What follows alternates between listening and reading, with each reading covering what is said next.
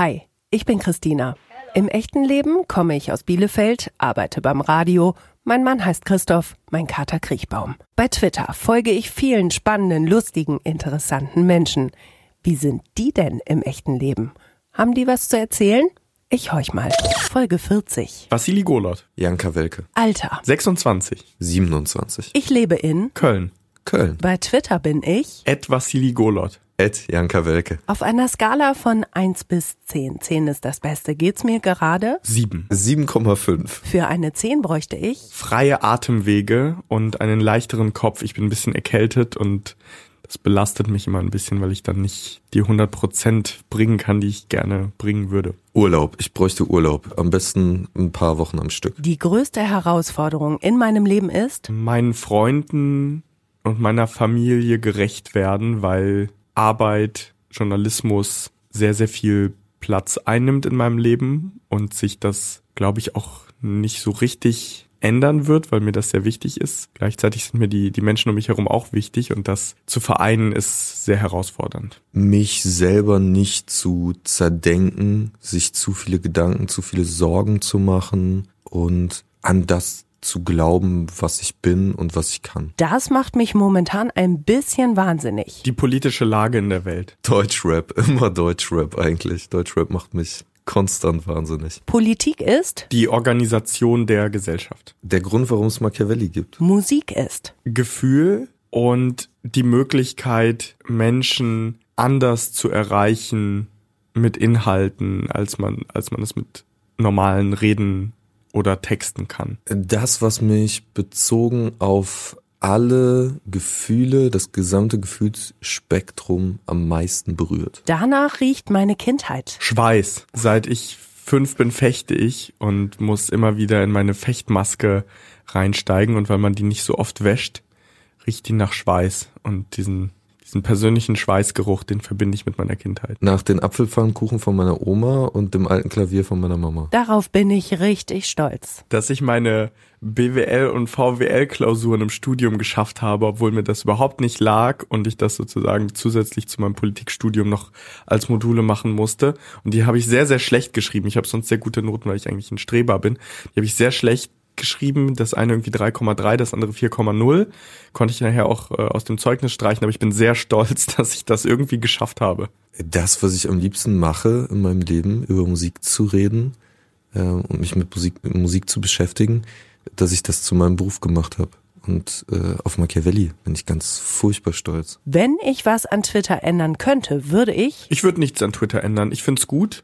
Ich würde vielleicht einige Leute äh, in der Art, wie sie Diskurs führen, ändern wollen, aber auch das ähm, ist gut so, dass sie es so machen, wie sie denken. Und wenn ich es anders sehe, habe ich ja die Möglichkeit, darauf zu reagieren. Ich hätte gerne mehr Rapper auf Twitter. Wenn du morgen sterben müsstest, was bereust du nicht getan zu haben? Die Frage habe ich mir häufiger schon mal gestellt. Ich glaube nichts. Also ich versuche tatsächlich jeden Tag einfach so zu leben, wie ich denke, dass es gut ist und mir Spaß macht und äh, ja, deshalb nichts. Also sonst würde ich ja, sonst würde ich ja machen. Ich bin zu wenig gereist in meinem Leben bisher.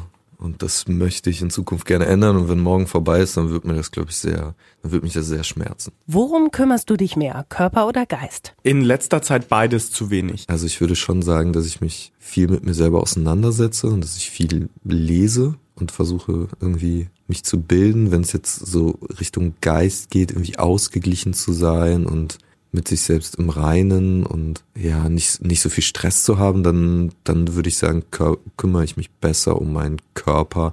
Wobei das bei mir schon sehr Hand in Hand geht. Also wenn ich sehr gestresst bin und wenn ich dann zum Beispiel zum Boxen gehe, dann ist das eine Sache, die beidem sehr gut tut und wo ich mich danach sehr gut und frei und so fühle. Diese Eigenschaft hätte ich gern von Jan. Definitiv die Fähigkeit, reflektierter zu sein. Ich rede oft, bevor ich denke. Jan denkt immer, bevor er redet und er denkt sehr viel und das, was dabei rumkommt, sind meistens sehr ausgeruhte Gedanken.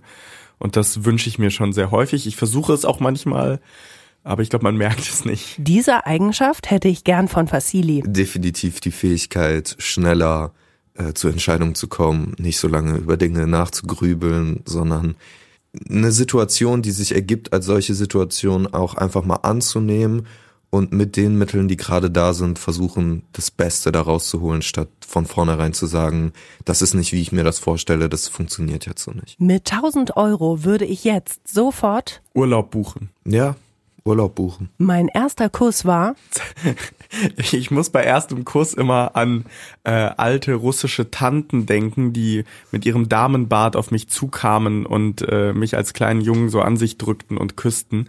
Ähm, das ist tatsächlich meine erste Assoziation mit Küssen. Verschüchtert und verhuscht vor dem Schultor. Diese Superkraft hätte ich gern. Wenn ich mir Hulk so angucke, der ist natürlich schon stark und kann irgendwie mit seiner Körperkraft Dinge machen. Auf der anderen Seite halte ich eigentlich nicht so viel von Superkräften.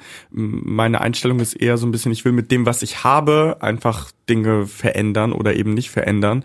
Äh, und dafür brauche ich keine Superkräfte. Ich habe jetzt als erstes so an so Unversehrbarkeit gedacht, aber ich glaube, im Endeffekt wäre es dann einfach nur Mut, halt einfach Dinge zu tun, die ein bisschen ein Risiko haben. Ich weiß nicht, ob ja, da hängen so viele Konsequenzen dran. Wenn man jetzt irgendwie sagt, ja, ich hätte gern die Superheldenfähigkeit, Menschen zu heilen, dann hängt da ja auch so ganz viel Verantwortung irgendwie mit dran und Aufgaben und ich weiß nicht, ob, ob man dem, wie bei Spider-Man gesagt wird, mit großer Kraft kommt große Verantwortung. Ich weiß nicht, ob ich diese Verantwortung dann annehmen könnte. Und dann würde ich mich wahrscheinlich für irgendwas Egoistisches wie Fliegen oder so entscheiden, wovon eigentlich nur ich am Ende profitiere. Aber klimaneutral. Absolut klimaneutrale Fliegen. Ja. Diese Person denkt gerade an mich. Meine Mama. Meine Mama. Wenn ich mutiger wäre, würde ich nach Australien reisen. Da gibt's nämlich viele Schlangen und ich habe total viel Angst vor Schlangen und deshalb steht Australien als eines der wenigen Länder auf der Liste, die ich mir nicht so gut vorstellen könnte zu bereisen. Im Gegensatz zu Neuseeland zum Beispiel, da gibt's nämlich keine Schlangen. Zumindest keine giftigen Schlangen. Ja, eine Weltreise machen. Das schönste Kompliment ist für mich. Ich stimme deiner Analyse zu. Das schönste Kompliment ist für mich, für das ich nichts kann, ist, du hast eine schöne Stimme. Das schönste Kompliment, für das ich was kann, du kannst schön schreiben. Zu diesem Zeitpunkt in meiner Vergangenheit würde ich gern zurückreisen. Meine Kindheit? Ähm, ich weiß nicht, wie alt ich war. Vielleicht so zwölf, auch dreizehn. Da sind wir jedes Jahr im Sommer nach Russland gefahren zu meinen Großeltern und die hatten da ihre Datscha noch. So ein Sommerhäuschen, 20 Kilometer, glaube ich, von der Stadt entfernt, irgendwie selber gebaut aus Holz, zum Plumpsklo. Da auf das Plumpsklo würde ich nicht mehr so gerne zurückreisen, aber die eigene Banja, die die Sauna, ähm, die Gartenarbeit, ähm, die Unbeschwertheit dort, das da würde ich gerne nochmal hin. Also wenn ich das so wie Vassili interpretiere, dann wäre das der Garten von meinem Opa. Der hatte so einen Schrebergarten, da gab es das beste Gemüse und das beste Obst. Den musste er leider irgendwann äh, aus gesundheitlichen Gründen abgeben. Äh, das waren so, glaube ich, mit die schönsten ähm, Sommertage. Ansonsten, um was zu verändern, wäre es, glaube ich, so elfte Klasse, um das zieht sich jetzt durch, den Stein ins Rollen zu bringen und halt da schon irgendwie ein halbes Jahr ins Ausland zu gehen, was manche da gemacht haben oder nach dem äh, nach dem Abi oder im Studium so ein Auslandssemester zu machen oder so. Das habe ich immer verpasst, weil ich mit anderen Dingen sehr beschäftigt war und das würde ich glaube ich ändern. Das werde ich nie nie vergessen. Meine Fechttrainerin Isengard Franke, die ist weit über 90 mittlerweile und war damals, als ich mit fünf schon angefangen habe zu fechten, war sie, glaube ich, schon irgendwas mit 70. Und die stand immer bei mir neben der Planche ähm, bei meinen Gefechten und hat mir Sachen reingerufen, aber alleine ihre Anwesenheit war so wichtig für mich und ist bis heute auch irgendwie eine meiner schönsten Erinnerungen, weil mir das so viel Kraft gegeben hat in diesem Moment, dass ich das definitiv nie vergessen werde. Kendrick Lamar live in Köln, die Niederkunft des vielleicht besten Rapper aller Zeiten. Beste Schimpfwort ever. Das wären definitiv russische Schimpfwörter, aber ich kann die nicht sagen, weil meine Eltern das hören könnten und dann kriege ich Ärger. Schrott. Hey Vassili. Hey Christina. Hey Jan. Hey Christina. Herzlich willkommen zu eurer ganz eigenen Folge in Echt jetzt. Aufregend. Schön, dass ihr dabei seid. Ich freue mich total. Ich habe euch mal ganz kurz kennengelernt ähm, auf, auf einem Seminar am Starnberger See. Wir sind auch zusammen in einem See geschwommen, also unabhängig voneinander. Aber wir sind überhaupt nicht so richtig ins Reden gekommen, was ich total schade finde. Und das holen wir heute ein bisschen nach. Okay? Super. Sehr gerne. Auf jeden Fall. Der See war aber richtig schön. Der war richtig schön, aber der war auch arschkalt. Ging dafür, dass es Ende Sep- war, das war Ende September, ne? Ja, genau. Dafür, dass es Ende September war, fand ich den eigentlich sogar noch angenehm. Ich bin ein wahnsinnig schlechter Schwimmer, deswegen ist mir, glaube ich, direkt super warm geworden, weil ich mich so anstrengen musste, über Wasser zu bleiben. Das war auf jeden Fall sehr schön, nur wir haben halt nicht miteinander geschnackt und ich würde jetzt gerne so ein bisschen die Zeit zurückdrehen. Wir sitzen wieder Ende September am Starnberger See auf dem Steg ähm, und schnacken und lernen uns ein bisschen kennen. Ich sage euch, ich bin Christina, ich bin 41, ich arbeite seit 20 Jahren beim Radio. Ich lebe mit meinem Mann zusammen und mit meinem Kater, der heißt Kriechbaum. Und was macht denn ihr so? Ich weiß, dass ihr einen Podcast habt, ähm, der Machiavelli heißt, den ich sehr regelmäßig höre. Ähm, auf diesem Steg, Vassili, was hättest du mir von dir erzählt? Ich hätte erzählt, dass ich seit etwas mehr als einem Jahr sehr viel Zeit mit Janka Welke verbringe, sehr viel Freizeit, sehr viel berufliche Zeit und sehr viel Spaß daran habe, irgendwie gemeinsam zu arbeiten und gemeinsam etwas Neues zu entwickeln, was es so eben noch nicht gegeben hat. Ein Podcast-Format, das irgendwie Rap und Politik zusammenbringt, was gleichzeitig aber auch unsere beiden unterschiedlichen Persönlichkeiten zusammenbringt. Ähm, und das hätte ich dir deswegen erzählt, weil das gerade und eben seit etwas mehr als einem Jahr den größten Teil meines Lebens einnimmt und äh, auch mit großer, also ich mache das wirklich sehr, sehr gerne ähm, gemeinsam mit Jan, auch wenn wir uns des Öfteren mal streiten. Ist das so? Gibt's viel Beef miteinander? Also ich meine, ihr verbringt unglaublich viel Zeit miteinander, ne? Es ist die Basis von unserer Zusammenarbeit eigentlich, der Streit. Machiavelli wurde im Streit geboren, im Streit über ein Rap- und Politikthema und das zieht sich eigentlich durch. Das Gute ist, wenn man weiß, wie man gut miteinander streitet und das ist eine Fähigkeit, die nicht viele Konstellationen, glaube ich, haben, dann kann das sehr fruchtbar sein. Dann kann da, dann kann da, können da tolle Dinge raus erwachsen. Wichtig ist dabei, glaube ich, wie in jeder guten Beziehung, dass man eine aufrichtige Form von Kommunikation hat und dass man weiß, wann man irgendwie zu weit geht oder wann man zu weit gegangen ist und ähm, dass man immer sich zurückbringen kann auf so ein Level, dass irgendwie die Freundschaft, die daraus entstanden ist, über allem steht und dass das so die Basis und das Wichtigste für dieses gemeinsame Projekt ist. Ich glaube, man hat's im Fragebogen jetzt auch so ein bisschen rausgehört, dass ihr euch ergänzt. Also wenn ich euch höre, hatte ich immer so den Eindruck, okay, Vassili ist der Galopper, ne? Zack, zack, zack, zack, zack. Und Jan nimmt sich eher so ein bisschen zurück und denkt und formuliert. Und das hast du ja eben auch schon äh, bestätigt, ne? Du brauchst erstmal so deine Zeit. So ergänzt ihr euch?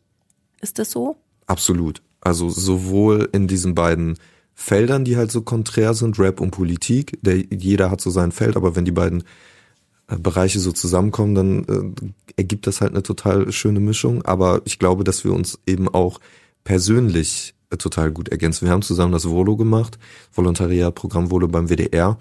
Und ich sag immer, dass so die Zeit, die Machiavelli-Zeit, die ja dann so nach einem Jahr Volo äh, gestartet ist und dann noch so ein Jahr parallel lief, dass das nochmal so ein Volo on top war, weil ich so viel durch diese Zeit und durch die Arbeit an dem Projekt gelernt habe, aber eben auch so viel durch Vassili gelernt habe, was Bereiche vom Journalismus angeht, aber auch so strategische Dinge, über die ich mir früher nie Gedanken gemacht habe. Und das, ja, ja, ich würde sagen, wir, wir ergänzen uns ähm, perfekt, eben auch was unsere Meinungen manchmal angeht. Und deswegen können wir so gut streiten und niemand Niemand macht mich so wütend wie Vassili. Was, was, was macht dich an ihm so wütend? Dass er dann so schnell ist, dass er sich Ja. entscheiden kann? Ja, auf jeden Fall. Also ich glaube vor allem die Fähigkeiten, die mir dann fehlen, so, wenn ich, wenn ich merke, dass er da schneller zu einer Lösung kommt und ich aber das Gefühl habe, dass diese Lösung jetzt aber noch nicht die perfekt ausgeklügelte richtige ist.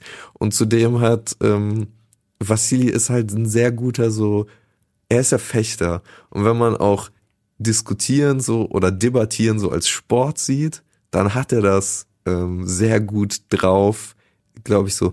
Er, er kann so, er kann so wie im Fechten. Also ich habe das noch nie gemacht. Wir wollen das ja immer mal zusammen machen.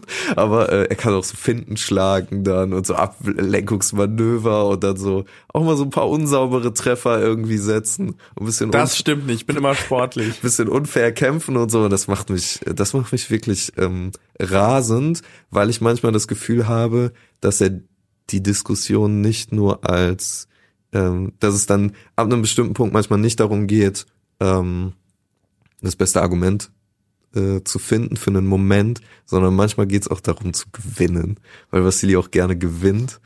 Ähm, und das macht mich dann so ein bisschen wütend. Aber vielleicht stimmt das auch nicht. Ich kann das, ich kann das auch spiegeln einfach äh, ja. direkt. Ähm, mich stört ähm, oder oder ärgert ganz oft, dass ähm, ich dann Dinge gerne entscheiden würde, weil aus, aus Zeitgründen oder warum auch immer. Ähm, und Jan dann aber so ein bisschen zumacht. Also ich weiß nicht, was er denkt in dem Moment. Ich merke manchmal so, okay, der findet das gerade nicht so gut, was ich gesagt habe oder was ich gemacht habe, aber er, er reagiert auch nicht direkt darauf. Und dieses in meinem Kopf spekulieren, okay, was denkt er, warum, warum ist er, warum könnte er jetzt sauer sein, ohne das zu wissen, das ist manchmal sehr, sehr anstrengend. Aber wir sind, glaube ich, sehr gut darin geworden, das dann auch direkt anzusprechen und auszudiskutieren. Vielleicht geht es auch darum, dass Jan dann einfach Zeit braucht. Ist das auch so? Also definitiv, mhm. ja, auf jeden Fall. Also ich und manchmal ist die Zeit dann nicht da und ja. manchmal bin ich dann wirklich und da bin ich dann Vassili auch sehr dankbar, weil ich manchmal dabei bin, Projekte dann auch einfach zu canceln oder zu sagen, oh, wir müssen das nochmal komplett anders. Also ich meine so, wir haben eine Folge gemacht in Paris über Europa und äh, französischer Rap ist ein Riesending und wir stehen mitten in, in, in Paris auf irgendeiner Straße. Nach dem ersten Interview. Nach dem ersten Interview und zoffen uns einfach darüber, was aus dieser Folge wird. Und ich bin so kurz davor zu sagen, weißt du was, so, das, das reicht alles nicht. Das wird alles nicht rund. Das ist nicht gut genug. Das hast du haben. gesagt, ja. Jan. Du warst nicht böse, aber gesagt, wir können die Folge jetzt nicht machen. Ja. ich habe gesagt, wie, wir sind in Paris. Wir sind extra für diese Folge hierher gekommen. Und dann sagt Jan, ja, aber wir haben noch nicht alle Gesprächspartner. Und dann sage ich, naja, die kriegen wir schon noch. So, wir sind ja noch ein paar Tage hier. Und Jan so, das geht nicht. Wie sollen wir das hinkriegen? Und irgendwie kriegen wir das dann halt immer hin ja. und schaffen das. Aber ich glaube auch, dass dieser Streit so anstrengend er in dem Moment Moment ist die, die Form, die es am Ende wird und die Sendung, die am Ende daraus wird, besser macht. Ihr schleift irgendwie zusammen den Stein, ne? Und jeder in seinem Tempo. Kann das sein so? Ist das das Bild? Ja. Ja, ich glaube schon. Also bei mir ist der ist der Stein dann irgendwie schnell schnell abgeschliffen ja. und Jan nimmt den dann noch und macht den genau. macht den schön. Macht den Feinschliff. Genau. Okay. Also ich kenne das von mir, ich bin der totale Galopper, ne? Zack, zack, zack, zack. Bin mit einem Mann zusammen, der, ich würde sagen, vielleicht maximal im Trab unterwegs ist. Gut, das ist jetzt mein privates Ding, ne? Aber äh, Frage an dich, Vassili, wenn, wenn du jemanden hast, der braucht seine Zeit, ähm, wie kannst du dich dann zurücknehmen? Weil ich kenne dieses Galoppergefühl von komm, zack, zack, zack, zack. Wie, wie macht, was ist da mit dir? Ich kann es eigentlich nicht. Mhm. Ähm, Wächst du an Jan gerade? Ich glaube, ja, auf jeden Fall. Auf jeden Fall wachse ich an ihm, weil ich mich selber, also ich, ich habe angefangen seit unserer freundschaftlichen und beruflichen Beziehung, ähm, mich mehr zu hinterfragen, also Dinge, die ich mache, zu hinterfragen. Vorher habe ich es einfach so gemacht, habe eigene Projekte gemacht, die ich so für richtig gehalten habe, habe äh, die Schritte gemacht, die dafür notwendig waren und jetzt sind wir eben ein Team, was auch sehr schön ist, was die Sachen auch, finde ich, besser macht, qualitativ hochwertiger macht. Und in einem Team gehört es eben dazu, dass beide sich irgendwie aufeinander einstimmen. Und das ist natürlich, natürlich äh, ein persönliches, mit einem persönlichen Wachstum auch verbunden. Ich finde das so spannend, euch jetzt in der Interaktion auch zu sehen, auch was die Dynamik zwischen euch angeht, weil ich euch ja höre, das fertige Produkt, also den Stein geschliffen im, im Feinen von dir oder im Groben von dir, wie auch immer, zusammen in diesem, in diesem fertigen Produkt. Ähm, von dem ich meine, dass es wirklich ein richtig geiles Format ist. Zum einen, weil es Politik ist, die mich total interessiert. Dann ist es Rap und ich bin ein Rapper äh, im Herzen, das muss ich an dieser Stelle mal sagen. Ähm, und Dankeschön. ja, also es ist, das macht unglaublich viel Spaß, das zu hören und ich finde es auch nochmal mit dem Hintergrund Radiotante das ist sehr rund. Und zu sehen, wie die Dynamik jetzt dahinter ist und welche Prozesse dahinter stehen, das finde ich sehr spannend. Ähm, Machiavelli können wir vielleicht noch mal einmal kurz erklären. Für den Namen habt ihr euch entschieden, klar, wegen des Philosophen, äh, Staatsräson und natürlich wegen Tupac und erzähl mal, Jan. Ja, Niccolo Machiavelli ist der Politikphilosoph, äh, den die meisten kennen, aber auch nicht alle, sondern andere, ganz viele andere haben auch eine andere Assoziation, die ich auch als erstes hatte. Und zwar hatte Niccolo Machiavelli einen großen Fan und das war Tupac Amaru Shakur, einer der bedeutendsten Rapper, ähm, der sich in Anlehnung an Machiavelli auch selber das Pseudonym Machiavelli mal gegeben hat und unter diesem Pseudonym auch ein Album rausgebracht hat. Und für uns war das so die perfekte Verknüpfung zwischen diesen Bereichen. Also wir haben lange rumgegrübelt. Das war mhm. so ein mhm. Telefonat ganz am Anfang. Vassili war gerade in London. Wir haben irgendwie anderthalb Stunden rumüberlegt, hatten wirklich abstrus schlimme Namensideen, bis ich dann in so einer Verzweiflungstat Wikipedia, Politiker, Zitate gegoogelt habe und dann über diesen Namen gestolpert bin, über Machiavelli und war so, yo, das ist es, weil ganz viele Rapper auch Machiavelli in ihren Texten tatsächlich benutzen. Also wenn man das mal eingibt, da gibt's hunderte Referenzen, weil Rap generell sehr referenziell ist, so sich mit Kunst, Kultur, Literatur, Politik dann auch irgendwie auseinandersetzt und gerade so Namen, die irgendwie sowas bedeuten, die so eine Macht haben, werden dann gerne so eingestreut und mhm. Machiavelli wird sehr oft eingestreut und eben auch von Tupac äh, benutzt, wurde von Tupac benutzt und äh, dann war es für uns, yo, also das passt perfekt, da kommt gar nichts anderes mehr in Frage. Für dich passte das direkt perfekt. Für mich, ich war erstmal irritiert, weil ich dachte so, okay, Machiavelli hatte ich im Studium, äh, ist umstritten, aber interessant, was hat das mit Rap zu tun? Und dann kam diese Erklärung. Und es ist jetzt schön zu sehen, wenn wir auf Festivals zum Beispiel sind und abfragen, wer denkt an Nicolo, wer denkt an Tupac, dass da ganz häufig auch mehr Hände bei Tupac hochgehen. Mhm. Und Leute sagen, ach so, Machiavelli war ein italienischer Staatsphilosoph, wusste ich gar nicht. Ähm, insofern ist das wirklich für dieses Format, für die Idee, für das, was dahinter steckt, der ideale Name. Ja, die perfekte Schnittstelle irgendwie, ne? Und ihr habt dann ja auch immer Gäste aus, äh, aus dem Rap, aus der Politik. Findet da dann auch immer die gemeinsame Schnittstelle? Ähm, ich habe jetzt gerade auf der Fahrt hierher eure allererste Folge gehört, die kannte mhm. ich noch nicht. Da geht es um Identität. Ähm, aufgehängt an der Debatte rund um Mesut Özil. Ähm, und ich musste tatsächlich von Hamm bis Dortmund mal einmal ausmachen und überlegen, was ist eigentlich meine Identität? Alter, wie schwer ist diese Frage eigentlich, habe ich mich gefragt. Es ging ja auch um eure Identität. Ähm, du hast da auch sehr lange gebraucht in der Folge, mhm. um deine Identität, Jan, irgendwie klar zu machen. Ne? Wie würdest du die beschreiben? Ja, ich glaube, das hat sich auch seit der Folge dann nochmal verändert, weil das so schwierig ist, diesen Begriff irgendwie zu fassen. Voll, und, total. Und ja. da so eine Antwort zu, zu finden, das, und das finde ich sehr erstaunlich, weil das dieses Wort dann immer so hohe Wellen schlägt und immer so krass in der Debatte irgendwie ist und auch damals war.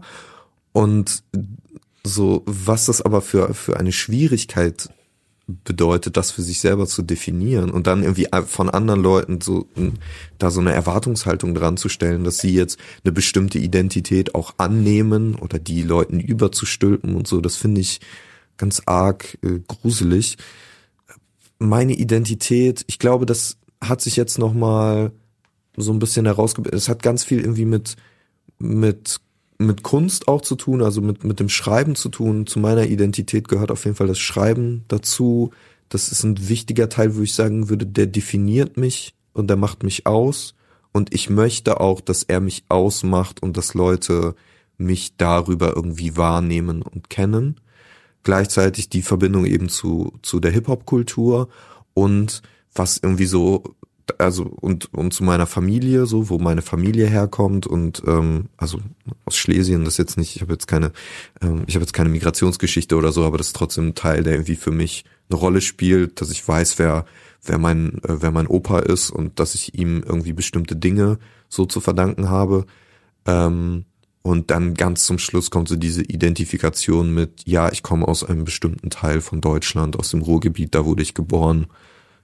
Diese Region hat eine bestimmte Identität.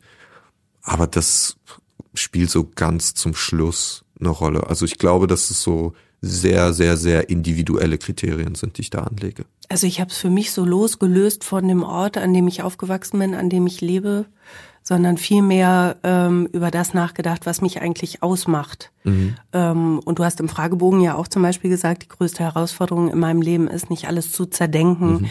mit Sprache ähm, so zu arbeiten, dass ich damit glücklich bin. Das ist, glaube ich, so dein Hauptmove, ne? Ja, absolut, genau.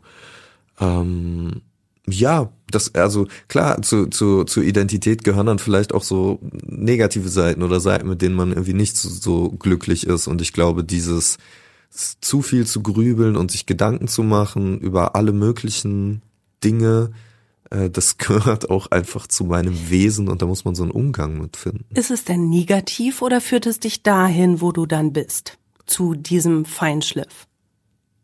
Wenn man es jetzt auf die Arbeit bezieht, ist es, glaube ich, nicht nur negativ. Also ich glaube, dass ganz viel auch sich über Journalismus Gedanken machen und über Hip-Hop Gedanken machen und wo kommt das her und versuchen Dinge zu durchdringen und wirklich zu verstehen und in einen Kontext zu setzen, dass es natürlich positiv ist, aber wenn ich es jetzt auf mein privates, persönliches Leben übertrage, dann steht mir das, glaube ich, oft auch im Weg, beziehungsweise es raubt mir einfach Energie und Kraft. Also, ne, wenn man sich so bei jedem Zucken am Körper irgendwie Gedanken darüber macht, okay, wann, wann ist jetzt zu Ende mit mir, dann ist das einfach extrem anstrengend. Das kenne ne? ich, kenn ja. ich sehr, sehr gut. Äh, ganz kleiner Tipp von einer etwas älteren Frau. Mhm. Du musst dir immer sagen, ich kann nicht alles auf einmal haben. Ja. Das hilft immer total, tatsächlich. Ja, das ist, ja, aber das, das fällt mir ganz schwer. Ja, ich weiß, ich weiß. Auf der anderen Seite genau das, wo du sagst, ne, oh Mann, da, da zerdenke ich ganz viel. Das ist was, wo Vasili sagt, oh, da hätte ich auch gerne was von, ne, dieses, sich reflektieren oder ist es nicht bezogen auf dieses Zerdenken? Nee, Zerdenken nicht, weil ich ja bei Jan sehe, wie belastend das mhm. in, in einer gewissen Form ist, aber ich hätte gerne den positiven Teil davon, also dieses einen kurzen Moment innehalten, kurz überlegen, ist das jetzt gut, ist das richtig, äh, könnte man das besser machen und dann eine ausgeruhte Antwort geben und nicht sofort drauf losschießen. Also das Energielevel dann ein bisschen runterfahren und ein bisschen ruhiger werden? Ja, mhm. ja. Also auch einfach ein bisschen zurückgenommener. Ich habe so dieses, diesen inneren Antrieb, diesen inneren Ehrgeiz, der irgendwie in mir drin ist und auch nicht weggeht. Ähm, und so ein bisschen mehr Gelassenheit. Ich glaube, so ein bisschen kommt das schon. Also ich bin nicht mehr ganz so schlimm, wie ich mit 16 oder 17 war. Ähm, äh, Im Volo äh, haben, haben sich die, die Kollegen ein bisschen lustig gemacht. Ich habe in der Schule früher immer so gesessen mit der ähm, Hand über dem Kopf, so ein bisschen hinter dem Kopf, ähm, damit ich möglichst schnell mich melden konnte. Ah, so, also ich okay. habe dann den Finger mhm. so von hinten mhm. äh, nach, nach oben. Der Schnellschnipser. Genau, so ein bisschen. Äh, geschnipst habe ich nicht, weil das fand ich immer unangenehm mhm. bei anderen, aber ich habe mich dann so, ich habe so mit dem Finger gewackelt in der Luft. Äh, und das ist nicht mehr so heute. Ist das ähm, ja Ehrgeiz? Ist das was, was ist das, was dich da treibt? Das ist eine Mischung aus Ehrgeiz, das ist ein Teil meiner Persönlichkeit und das ist, glaube ich, der Wunsch, mich einzubringen mit den Gedanken, die ich habe und Dinge irgendwie anders zu machen, zu verändern. Ich weiß auch nicht, woher das kommt. Ich sehe ja auch Leute, die einfach so ihr Leben leben und denken so, ja, ist doch schön, mir geht's gut. Und das habe ich aber nie. Ich will immer irgendwie was anstoßen und neu machen und anders machen. Ich frage auch deshalb, weil es genau darum ja auch in eurer ersten Folge ging. Es ging darum, du hast erzählt, du bist in der Ukraine geboren, bist mit zwei nach Bad Pyrmont gekommen, in, in die, die schönste Stadt der Welt, mhm, genau. genau. Ähm, und es ging in der Folge auch darum, dass Menschen mit Migrationshintergrund immer das Gefühl haben oder viele das Gefühl haben, sie müssten mehr ähm, geben oder seien sowas wie in der Schuld Hast du das für dich mitgenommen? Ist das Teil deiner Identität? In der Schuld nicht, aber ähm, es ist schon eine besondere Verantwortung, so habe ich das gesehen. Es ist auch ein anderes Aufwachsen. Ich habe mich jetzt mit ein paar Kolleginnen auch darüber unterhalten, die ähm, auch in sehr jungem Alter nach Deutschland gekommen sind und wir hatten alle ein ähnliches Schicksal. Unsere Eltern haben uns, sobald wir lesen und schreiben konnten, irgendwelche Briefe vorgelegt von irgendwelchen Ämtern Und dann äh, hieß es ja, lies mal und erklär mal, was da drin steht. Und dann waren da Beamtenbegriffe drin, die ich bis heute wahrscheinlich nicht verstehen würde. Und äh, meine Eltern konnten das aber noch weniger verstehen, deshalb habe ich dann irgendwie nach bestem und Gewissen, nach bestem Wissen und Gewissen äh, das übersetzt für meine Großeltern genauso. Ähm, das heißt, ich war dann irgendwie früher, glaube ich, in einer Position oder auch mit meinen Großeltern zu Ämtern gegangen und darum gesessen und Sachen übersetzt. Ähm, also das war, war direkt eine ganz andere Rolle, die andere Kinder, glaube ich, so nicht hatten, weil sie in einem Land aufwachsen, in dem schon ihre Urgroßeltern gelebt haben. Mhm. So hat es Anastasia Umrig auch beschrieben in, in einer meiner Folgen. Und meine beste Freundin zum Beispiel kommt aus Kasachstan, ist mit drei äh, nach Deutschland gekommen, erzählt es exakt mhm. das Gleiche. Und äh, ja, das prägt dich einfach, ne?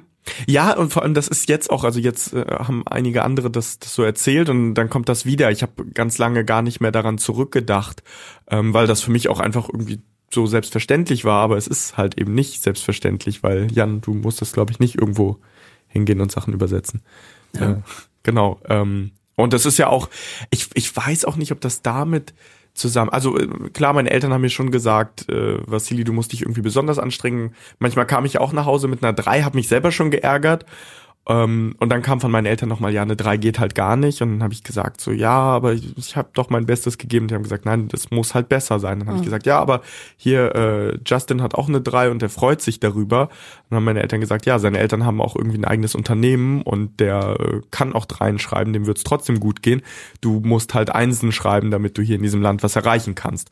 Und das habe ich so abgespeichert und das ist, glaube ich, in mir drin. Ähm, und das wird wird wahrscheinlich auch nicht, nicht mehr weggehen.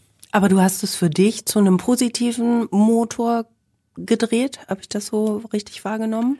Oder ist es schon was, wo du, was dir irgendwie auf den Schultern liegt? Nee, ich kann Dinge gar nicht negativ sehen. Also wenn, wenn mir, sobald mir was auf den Schultern liegt und belastet, muss ich das halt aussprechen und klären. Und alles andere, was da ist, sehe ich immer als, also alles, was ich positiv sehen kann, versuche ich positiv zu sehen und positiv zu drehen und daraus irgendwie ähm, mich, mich selber anzutreiben. Ähm, Beispiel, ich fechte ja für den TC Hameln, kleiner Verein und ähm, beim Fechten will ich natürlich auch immer gewinnen. Dann war ich bei deutschen Meisterschaften und habe gegen einen Fechter damals ähm, aus Tauberbischofsheim gefochten. Und Tauberbischofsheim äh, war mittlerweile nicht mehr so, aber war so das Fechtmecker und da kamen die besten Fechter her.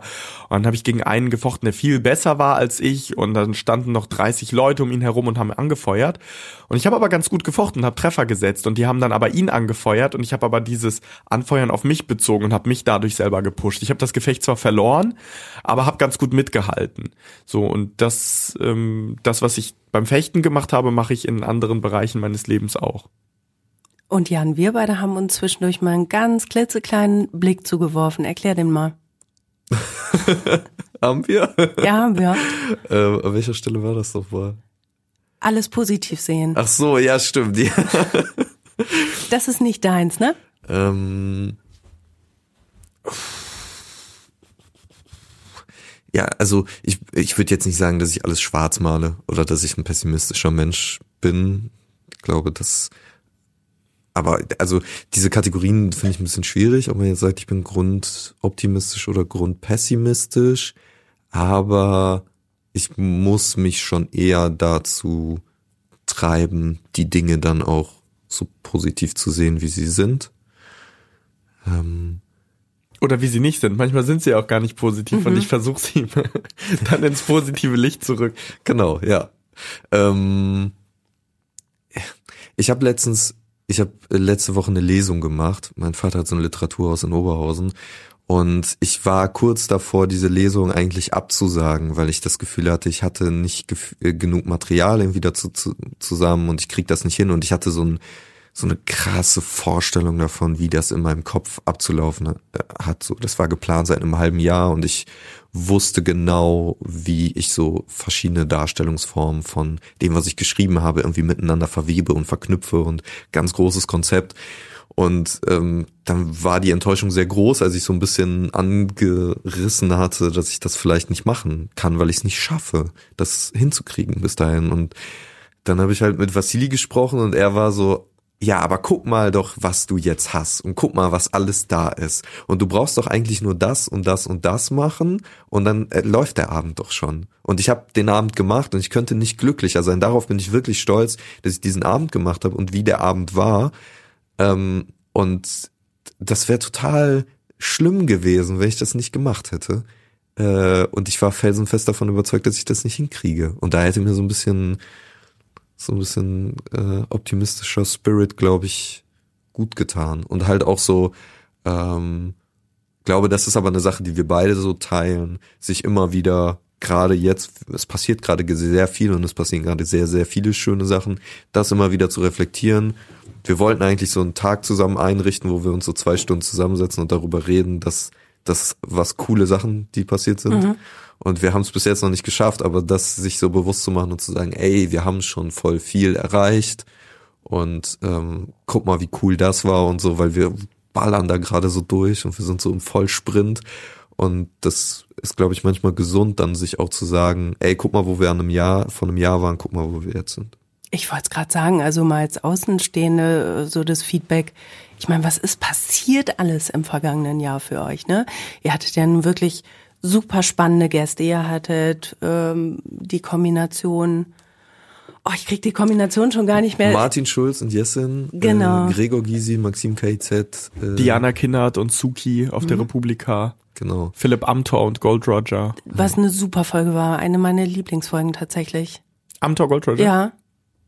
Weil ich euch so dankbar war, dass ihr so respektvoll mit Amthor umgegangen seid tatsächlich. Ihr, ja, wart, ihr ja, wart kritisch, ja, aber ihr wart respektvoll. Ja, ja, das Wir war, haben ihn nicht war, auf sein Aussehen reduziert, wie viele andere oh, Medien. Ich, das war wirklich, weil er hat ja durchaus was zu sagen. Die Art und Weise, wie er es sagt, das mag manchmal irgendwie schräg reinkommen, aber ihr wart so respektvoll und das fand ich wirklich gut. Das war eine wirklich gute Folge, fand ich. Für uns ist gerade, also wir machen ja nicht nur so diese Kombinationsfolgen, mhm. wo wir so Leute, ne, sondern wir haben so verschiedene Formate, aber gerade bei diesen Folgen ist uns halt wichtig, dass es nicht so äh, irgendwie das so Talkshow-mäßig so über ein Thema die ganze Zeit gestritten wird, sondern dass wir so ein bisschen beleuchten, okay, da sind zwei Charaktere, die beide irgendwie eine politische Haltung haben.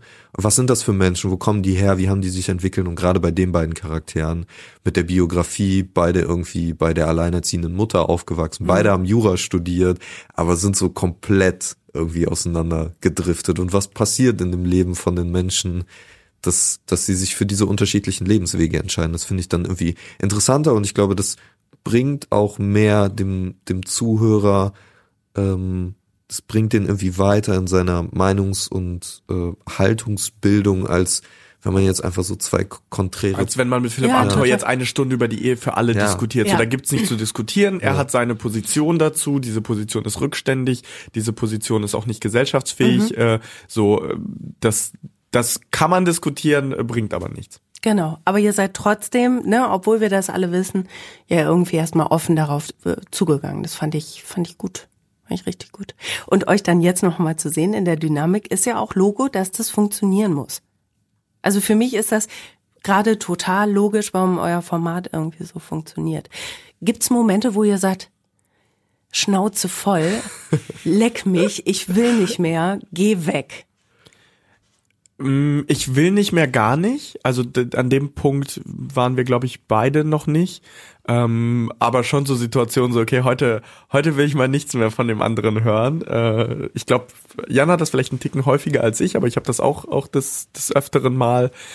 Ähm, aber ich glaube, das ist ganz normal wenn man so viel Zeit miteinander verbringt und wenn man auch ähm, so viel Leidenschaft reinbringt. Also es ist ja nicht nur irgendeine Sendung, die gefüllt werden muss mit Inhalten, sondern jede Folge, die wir machen, da stecken wir ein Stück unserer Persönlichkeit rein und gehen mit unserer Persönlichkeit, mit unserer Haltung da rein und sind dann darüber hinaus ja auch noch bereit, ähm, Fragen zu beantworten. Und vorher streiten wir dann auch äh, darüber, wie wir diese Folge anlegen. Und auch da äh, ist unsere Persönlichkeit schon mit drin. Das heißt, ähm, bei diesen ganzen Prozessen wäre es ja seltsam, was müssten wir für kühle, unterkühlte Eisblöcke sein, wenn das nichts mit uns persönlich mhm. machen würde. Das Geilste ist eigentlich, ähm, wir haben ja jetzt relativ viele Live-Shows gehabt im, in diesem Jahr, haben so eine Festivaltour gemacht und wie wir unter, auf unterschiedliche Art und Weise mit den der Situation vor dem Auftritt und danach umgehen mit Aufregung, weil bei mir potenziert sich das, dass ich immer in mich gekehrter werde und mit niemandem mehr sprechen will. und bei Vassili potenziert sich das in die andere Richtung, dass er äh, Aufgekratzt hat. dass er aufgekratzt ist und alles nochmal durchgehen will und über alles nochmal reden will. Und das ist dann auch danach. Ich bin einfach nur platt und will das für mich einmal so reflektieren. Und Vassili will dann jede Situation da, davon nochmal durchsprechen. Und, ähm, Ich mach's einfach. Schön. aber ich glaube, das ist, also das ist das Wichtigste, was wir auch so ein bisschen, wir machen ja auch so Workshops und so Seminare zu Podcasts. Ähm, das Wichtigste, was so über allem steht, ist halt immer die Dynamik und die Chemie zwischen den äh, Protagonisten. Und da sind wir einfach glücklich darüber, dass wir das Privileg haben, dass es bei uns einfach natürlich gut funktioniert. Euch gibt es jetzt in dieser Kombination mit dem Podcast seit anderthalb Jahren so ungefähr, ne? 15. August 2018 war die, die erste, die Identität der Folge. Ja. Und meine erste Folge war am 2.9.2018 von War das den die Echt jetzt. Chemnitz-Folge? Ach, deine Nein, Folge, nein, sorry. nein, mein, Ja, ja, von ja, meinem ja, ja, Podcast. Ja, ja. Und ganz Moment, kurz eingeschoben. auch, auch ne? 2018? Ja, ja, genau. Gleiches Sternzeichen, Cool. Ja, ja, ist noch so, ne? oder? Ich glaube Ist eine schon. Jungfrau. Zweiter, neunter sind zwei sein. Wochen Unterschied Ja, dann. ihr seid zwei Wochen älter als ich. Ähm, und in diesen gut anderthalb Jahren oder knapp anderthalb Jahren merke ich so, wie so mein Schädel bounced. Wisst ihr, was ich meine? Also ich habe so viele Leute getroffen, 39 um genau zu sein, jetzt mit euch dann 41.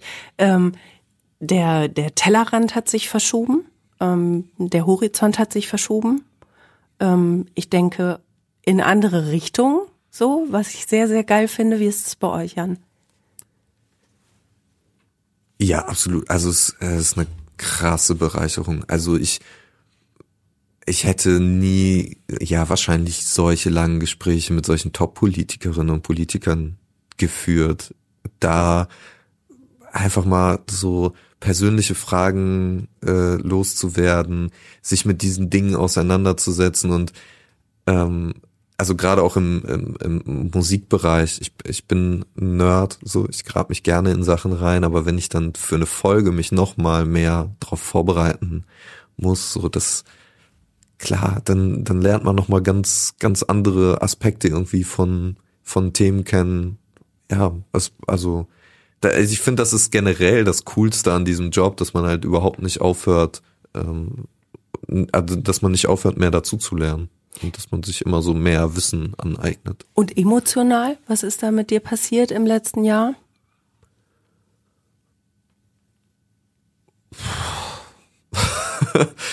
Ähm, was ist emotional passiert?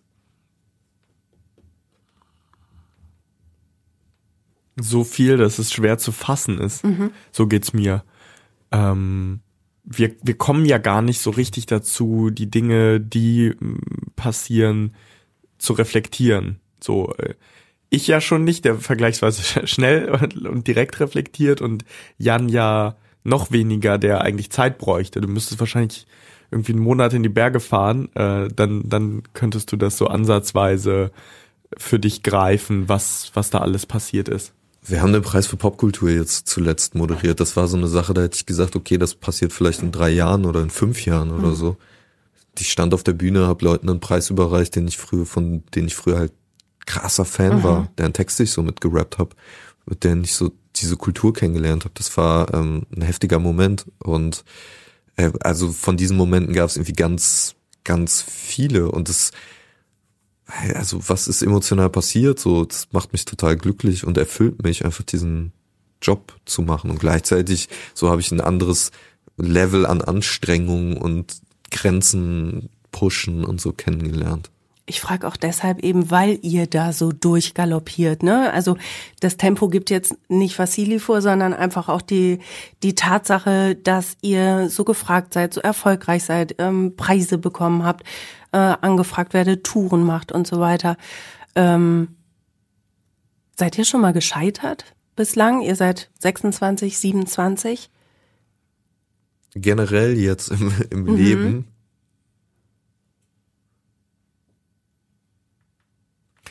Definiere Scheitern. Also ähm, Du hast dir was vorgenommen Ja. und es hat überhaupt nicht geklappt. Ja, mein, mein, größter, mein größter Traum zu Schulzeiten, seit ich äh, 16 war, äh, und nicht mehr Sportarzt bei Borussia Dortmund werden wollte, was bis dahin mein Traum war, äh, war es, Journalistik in Dortmund zu studieren. So und äh, ich war immer sehr gut in der Schule, hatte immer sehr gute Noten und dann hatte ich ein Abi von 1,6, was jetzt auch nicht schlecht ist, aber es war zu schlecht, um da angenommen zu werden. Ich habe mich an 15 Unis beworben, habe 14 Zusagen bekommen und eine Absage und das war eben Dortmund und auch über das Nachrückverfahren eine, eine Absage bekommen. Ähm, und dann habe ich halt in Göttingen studiert, was, was dann auch nicht verkehrt war und habe dann nebenbei im NDR-Studio, also ich bin, bin einen anderen Weg gegangen dann. Aber ähm, für mich war das, ich erinnere mich noch an den Moment, wie ich mit meinem Kumpel Benji auf, auf dem Balkon saß, wir haben gerade gefrühstückt und dann kam die E-Mail aus Dortmund.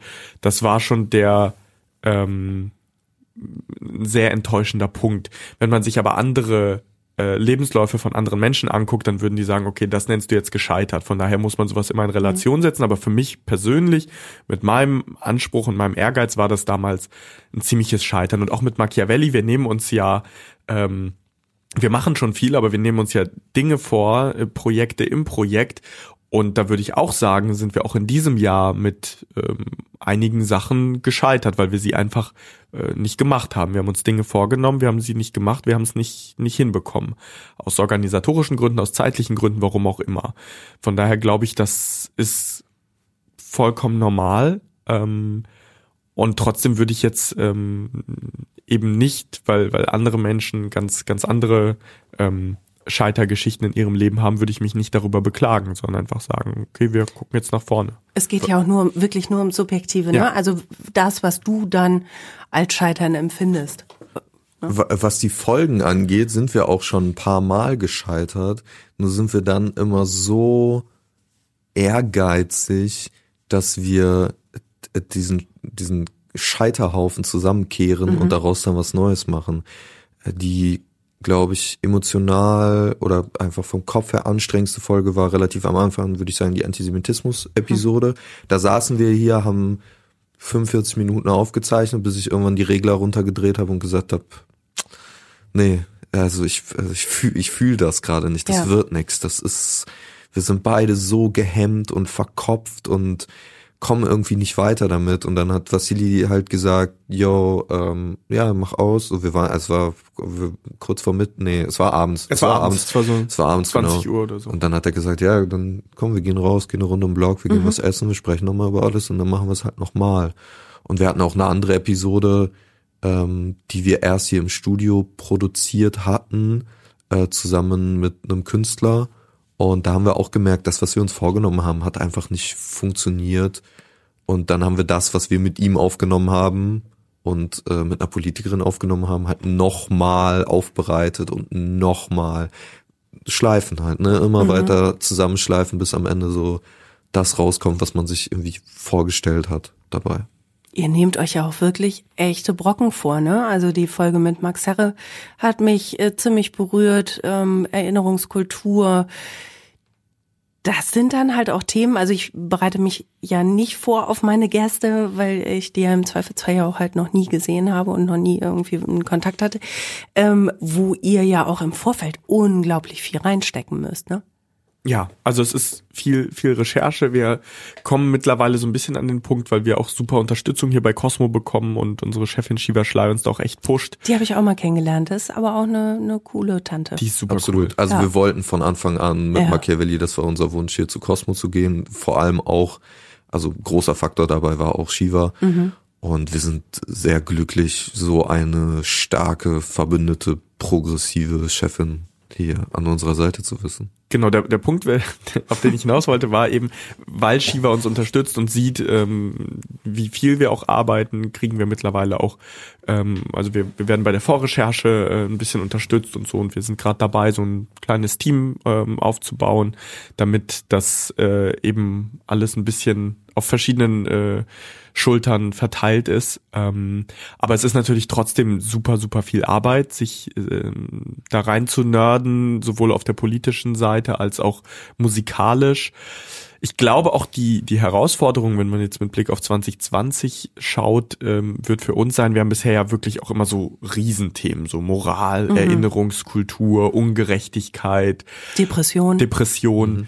ähm, dass wir anfangen, ähm, die, die Themen kleiner zu machen und dafür mhm. zugespitzter ähm, und fokussierter. Was vielleicht sogar noch schwerer ist, kann ich mir auch vorstellen. Es ist anders schwer. Mhm. Ähm, es ist schwerer, ähm, Weiß ich, nee, ich glaube nicht, dass es schwerer ist. Ähm, es ist in der Vorbereitung anders, man muss sich dann detaillierter irgendwie mit einem äh, Thema auseinandersetzen, aber es ist, glaube ich, besser verständlich, leichter konsumierbar und auch besser aufzubereiten. Weil wenn du davor sitzt und sagst, wir machen jetzt eine Drogenepisode, mhm. wow. Haben wir auch gesagt. Genau, ja. wie viele Drogen gibt es? Äh, ne, wie, wie gliederst du das auf? Du Drogen ja allgemein ja. spielen halt in der, in der Hip-Hop-Kultur auch einfach eine riesige Rolle. Und, und in der Politik? Und in der Politik auch. Man hätte eine komplette Folge zum Thema Kokain mhm. machen können.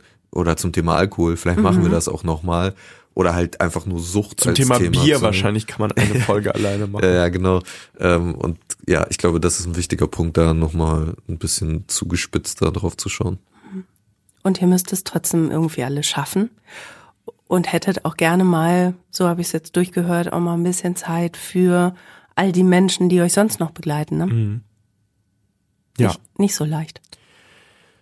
Nee, ähm, aber um das positiv zu, mhm. zu formulieren. Ich will es auch gar nicht schwer ja. machen jetzt, nee, nee. ne? Das ist jetzt einfach die Zeit gerade für nee, euch. Nee, das ist, ähm, also ich habe ja bei mir, ich, ich habe gefochten, seit ich klein bin. Ich hatte Russischunterricht, ich hatte Theater, ich habe dann irgendwann noch Fußball gespielt im Verein. Ich habe gerne Schach gespielt, war in, äh, in einem Tischtennisverein auch so ein bisschen unregelmäßig. Also ich habe immer verschiedene Sachen gemacht und ich habe schon immer den Spruch gehört, irgendwie in Bad Pyrmont so, Vassili, du kannst nicht auf so vielen verschiedenen Hochzeiten tanzen. Kenn ich. Und ich stimme dem zu. Es ist äh, eigentlich nicht so leicht. Es geht aber. Es ist eine Frage der Organisation und man kann nicht auf allen Hochzeiten tanzen. Man kann sich aber ein paar schöne Hochzeiten aussuchen und das dann irgendwie so koordinieren, dass es klappt. Also am Ende ist es eine Frage der Koordination. Am Ende ist es aber auch eine Frage des Umfelds äh, und dass das eigene Umfeld Verständnis dafür hat, wie man ist. Ähm, und das Gefühl habe ich bei mir, also bei allen meinen Freunden und lieben Menschen, die mich umgeben. Ähm, die wissen, dass ich ein bisschen ver verrückt bin und dass äh, Journalismus bei mir irgendwie an äh, an oberster Stelle steht und Machiavelli ähm, auch als Projekt, äh, seit wir das machen. Ähm, und das macht das Ganze auf jeden Fall einfacher. Und Time is now, ne? Also es ist jetzt gerade auch gerade eure Zeit, oder? Du nix, Jan? Ich, ich, höre die, ich höre diesen Satz ganz oft von meinen Freunden tatsächlich, dass sie immer sagen, jetzt ist deine Zeit. Ich finde auch so, ist, ja, ja, kann, ja, kann sein. Tust du dich schwer damit, mit, mit dem Satz? Ja, ich würde das jetzt nicht von mir selber sagen. Das klingt so ein bisschen. Das klingt so episch, ne? So, ja, ja, so, so ein bisschen, bisschen drüber. Ähm, ja, also Voll. Wenn man, also wenn man sich irgendwie die anderen, so andere Biografien von Leuten anguckt, die irgendwie was erreicht haben, dann war es, glaube ich, immer so in, ja, jetzt nicht in dem Alter, aber an dem Punkt vielleicht in, in der Karriere, wenn man das jetzt so nennen will, dass man die nächsten Schritte so gemacht hat. Und ich glaube, wir sind so auf einem sehr guten Weg, einfach die Dinge richtig einzuschätzen, richtig zu bewerten, sich Zeit zu nehmen, auch zu überlegen, was ist jetzt so, was sind die nächsten Steps, die man irgendwie machen will. Und das ist so das, das größte Glück und das größte Privileg, dass wir einfach sagen können, ey, was wollen wir? Wo wollen wir hin damit? Was haben wir vor? Und dann können wir uns überlegen, wie wir das anstellen wollen. Und das, das ist total geil. Und ja, der, der, so der Freundeskreis und der Familie, das ist total supportive. Ich glaube, ich habe dann eher das Problem zu sagen, ich muss jetzt mal für mich sein ähm, und ein bisschen mehr auf mich achten. So. Da ging es in der Depressionsfolge ja auch drum um Self-Care. Mhm. Ähm, was macht ihr in Sachen Self-Care, Selbstfürsorge gerade für euch? Wir fahren nach Bad Pyrmont. Oh, schön. Wir machen, wir machen ein bisschen. Nächstes Wochenende. Nächstes Ja, ehrlich Wochenende. jetzt? Ja, wir fahren wirklich nach Bad Pyrmont. Ist ja Äh, bei mir um die Ecke. Genau, alle machen Ja. sich ja immer lustig äh, über Bad Pyrmont hier in, in meiner Umgebung, aber ähm, ich werde ihnen zeigen, dass das ein, eine sehr schöne Kurstadt ist. Man könnte mittlerweile auch meinen, ich hätte irgendwelche Werbeverträge mit Bad Pyrmont, aber das Ja. stimmt nicht, ich mag die Stadt einfach Die werden dir halt irgendwann so eine goldene Statue. Ja, genau, weil ich auch Statuen so toll finde. Ja. Hat in der Sowjetunion auch gut geklappt. Der goldene Schlüssel. Die werden jetzt oder alle abgerissen. Ja. Ähm, Und was ja, macht ihr da? Was, äh, Also wir machen, äh, wir gehen in die Hufelandtherme, ein bisschen schwimmen, Wellness. wir gehen spazieren. Gibt Salinen in Bad Pyrmont? In Bad Salzuflen gibt's äh, Salinen, so Salz. Ja, äh, ja, ja. Also Dinger, es gibt wo du dran genau schnüffeln kannst in der Hufelandtherme gibt's alles Mögliche auch. Ja, ja, ja. Wir werden da im Kurpark Mhm. spazieren gehen. Ähm, also ich, ich, wir werden ein geiles Rentnerwochenende machen. Wir machen frische das, Luft. Nur ihr zwei? Nee, nee, wir haben eigentlich alle eingeladen, die so mit uns arbeiten. Ähm, das Machiavelli Weihnachts-Wellness-Wochenende haben wir es genannt. Ähm, genau. Es, wir sind jetzt, wir sind an dem Wochenende zu viert und am Sonntag kommen dann noch ein paar Leute und dann machen wir noch so ein Meeting und äh, essen irgendwie noch zusammen. So. Ähm, ob ich das jetzt unter Self-Care einsortiere? Ja. es wird witzig und äh, Aber du und bräuchtest entspannt. eigentlich ein Einzelzimmer, ne? Ja, wo ja, du genau. mindestens vier Stunden dann irgendwie Absolut. Tupac hörst. Genau. Also ich, äh, ich, äh, wenn ich merke, so ich bin an dem Punkt, so dann gehe ich entweder zum Boxen oder ich bin halt zu Hause und gucke eine Serie, so das ganz, ganz plain, einfach nur für mich sein, schreiben, lesen, äh, runterkommen, Handy mal ausmachen für zwei Stunden. Ich gehe Fußball spielen, aber auch leider viel zu unregelmäßig. Ich muss halt Dinge machen, die mich auf andere Gedanken bringen. Also ich kann nicht ähm, nicht mehr joggen gehen, weil ich dann einfach immer noch an Projekte oder so denke. Aber beim Fußball äh, bin ich dann in der Situation und bin dann im Spiel, genauso beim Fechten, was aber zeitlich auch alles ähm, schwierig ist. Also dann zu den Trainingszeiten dahin zu gehen. Deshalb ist es bei mir leider unregelmäßig. Ähm, ja, also Self-Care wäre auch, äh, ich bin jetzt schon dabei, so ein bisschen in meinem Kopf eine innere Liste für 2020 zu machen. Ähm, das Boah, wäre stressig. etwas, ähm, was glaube ich da drauf kommen müsste, weil ich bin nicht so gut, ich bin nicht gut darin abzuschalten. Ich muss das lernen. Ähm, das klappt mal besser, mal schlechter. Irgendwann, es gibt so Situationen, wo ich wirklich so viel mache, dass ich merke, okay, jetzt geht es nicht, jetzt brauche ich wirklich mal einen Tag Pause, dann nehme ich mir den auch mal oder einen halben vielleicht. Ähm, aber das ist dann wirklich so schon sehr, sehr grenzwertig. Ähm, es ist dann manchmal auch so, dass mein Körper mir zeigt, okay, jetzt wird es ein bisschen zu viel. Also wie jetzt gerade, ich bin jetzt so ein bisschen erkältet. Ähm, und da weiß ich auch, okay, da lege ich mich auf die Couch, mache mir Tee mit Ingwer und Zitrone und Honig, den ich normalerweise nicht konsumiere. Ähm, und ruhe mich aus, weil alles andere macht dann eh keinen Sinn. Ich muss zwischendurch immer so kichern, wenn ich euch sehe, weil ich sitze in der Mitte, rechts von mir sitzt Vassili und links Jan, weil ich von euch beiden was habe.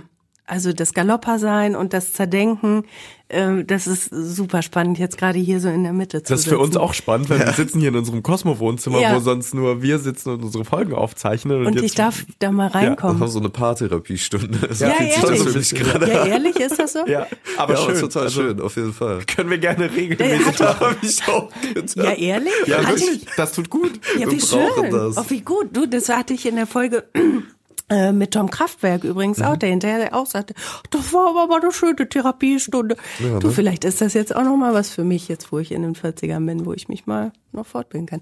Ähm, Twitter, noch mal ein großes ähm, Stichwort ist mein Zeitfresser, so in meiner Freizeit, weil ich unglaublich viel da abhänge, gar nicht mit meinem Podcast-Account, sondern mehr mit meinem privaten, was ich mir nie hätte vorstellen können, weil ich immer gesagt habe, ich würde dir nie was Privates erzählen. Gut, es hat jetzt nicht geklappt. Ähm, wie wichtig ist, ist Twitter jetzt explizit für euch? Mal abgesehen davon, dass es auch eine Promo-Sache ist, ja auch für den Podcast wahrscheinlich, ne? Für mich ist es das allerwichtigste Medium. Ähm, das ist bei mir über die Jahre so ein bisschen gewachsen. Am Anfang hatte ich das und dachte, okay, das ist irgendwie alles sehr selbstreferenziell und äh, komisch. Und dann habe ich aber gemerkt, okay, das liegt daran, wie ich mir zusammenstelle, wem ich folge. habe das dann alles so ein bisschen verändert und es ist mit der Zeit gewachsen und mittlerweile bin ich äh, super zufrieden mit meiner Timeline, weil ich sehr schnell über Dinge auf der Welt informiert bin, über politische Entwicklungen in Deutschland, über politische Entwicklung eigentlich überall. Ich folge sehr interessanten Persönlichkeiten, die auch an verschiedenen Orten sind. Äh, ich finde Diskurse dort oft sehr konstruktiv und produktiv, manchmal ermüdend und natürlich sind auch, äh, das habe ich im Rahmen der ähm, Krim-Annexion gemerkt, als ich damals dazu getwittert habe, sind auch viele Trolls immer noch unterwegs. Ähm, das ist dann die, die anstrengendere Seite, aber auch das gehört dazu. Ähm, das hast du ja in jeder normalen Gesellschaft auch, dass du eben Leute mit diesen Positionen hast, die, die sind dann im Netz nur, nur ein bisschen präsenter. Und vehementer, oder? Findest vehementer, ja. Mhm. Ja, also ich glaube, ähm, das oder oder ich ach wobei wenn man sich so Pegida-Demonstrationen ja, anguckt, gut. da wird Leuten das, was im Netz geschrieben wird, auch ins Gesicht gesagt. Von daher ähm, glaube ich, dass sich das gar nicht so viel nimmt. Aber für mich persönlich ist Twitter sehr, sehr wichtig für, für meine Arbeit, ähm, für meine persönlichen Interessen. Ähm, ich finde es cool, dass man Politiker da auch irgendwie direkt konfrontieren kann. Das macht mir Spaß. Ähm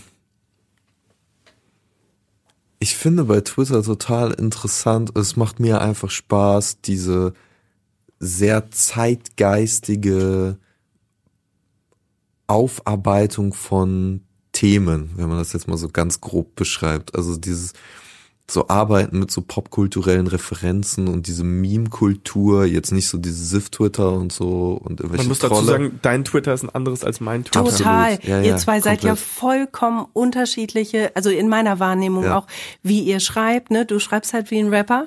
Ja. Und du schreibst wie ein Journalist, also ohne despektierlich sein Alles zu wollen gut. auf die eine oder andere Seite. Ähm, vollkommen anderer Duktus, andere Sprache auch, ne? Ja, voll. Ich finde das auch gut und da würde Vassili mir wahrscheinlich nie zustimmen, aber ich finde es gut, dass manche Sachen auch nicht so ernst genommen werden da, dass man auch Satzzeichen dann einfach weglässt mich sich dieser, so, ich kann das nicht ertragen. dieser bestimmte so Stil so, so durchgesetzt hat, bei manchen halt einfach alles in einem Satz mhm. so durchzuschreiben und diese mit so na klar und so, keine Ahnung, diese typischen Formulierungen, die dann noch hinten dran gehangen werden. Überleg, so. Junge. Ja, genau. Ich find's, ich find's großartig. Ich mag diese ganze Layer-Kultur. Mhm. Es ist so ein bisschen so, Insider-Jokes. Das, das macht einen. Das Selbstreferenzielle, was ich ja, meinte. Das macht einen außerhalb davon super einsam, weil ich habe so andere Freunde, die sind nicht auf Twitter und dann sehe ich so ein Ding und bin so, oh Gott, das ist das Witzigste, was ich in Monaten gesehen habe. Ich kann es niemandem zeigen, weil ich keine Freunde habe, die sonst irgendwie da unterwegs sind, aber ja. das bezieht sich dann auf diesen Typen, der dem Mädel da im Club ins Ohr schreit, dann wieder auf diese Fahrraddiskussion und so. Das ist so, ich, ey, ich feier das. Also ich weiß nicht. Ähm, dass dann sich darüber auch schon wieder lustig gemacht wird. Ich glaube, ich habe einfach so ein Fable für so referenzielle Sachen. Deswegen finde ich vielleicht Rap auch ein stellenweise so cool, weil es immer Sachen irgendwie zu entdecken gibt und weil man so ein bisschen sich auch so rein nörden muss. Und wenn ich das jetzt so ein bisschen überinterpretiere, ist es vielleicht das bei Twitter, was mich so fasziniert. Aber auch wieder total unterschiedlich. Und ich mhm. erkenne mich wieder in euch beiden. Herrlich. Machen wir vielleicht noch mal so, so eine, so eine Paartherapiesitzung. Ja, super gerne, gerne, auf jeden Fall. Voll. Jan, Vassili, das war sehr, sehr schön. Fand ich. Fand ich auch. Ich auch. War toll. Vielen, vielen Dank für eure Zeit an einem Sonntag. Danke dir. Und ihr geht jetzt wohin? Noch hier ein bisschen was wir machen? Wir bleiben hier wir und bleiben hier. machen und noch eine Folge. Ja, bereiten die nächste Folge vor. Okay. Ja. Danke für eure Zeit. Danke, Danke dir. Ciao. Ciao. Ciao.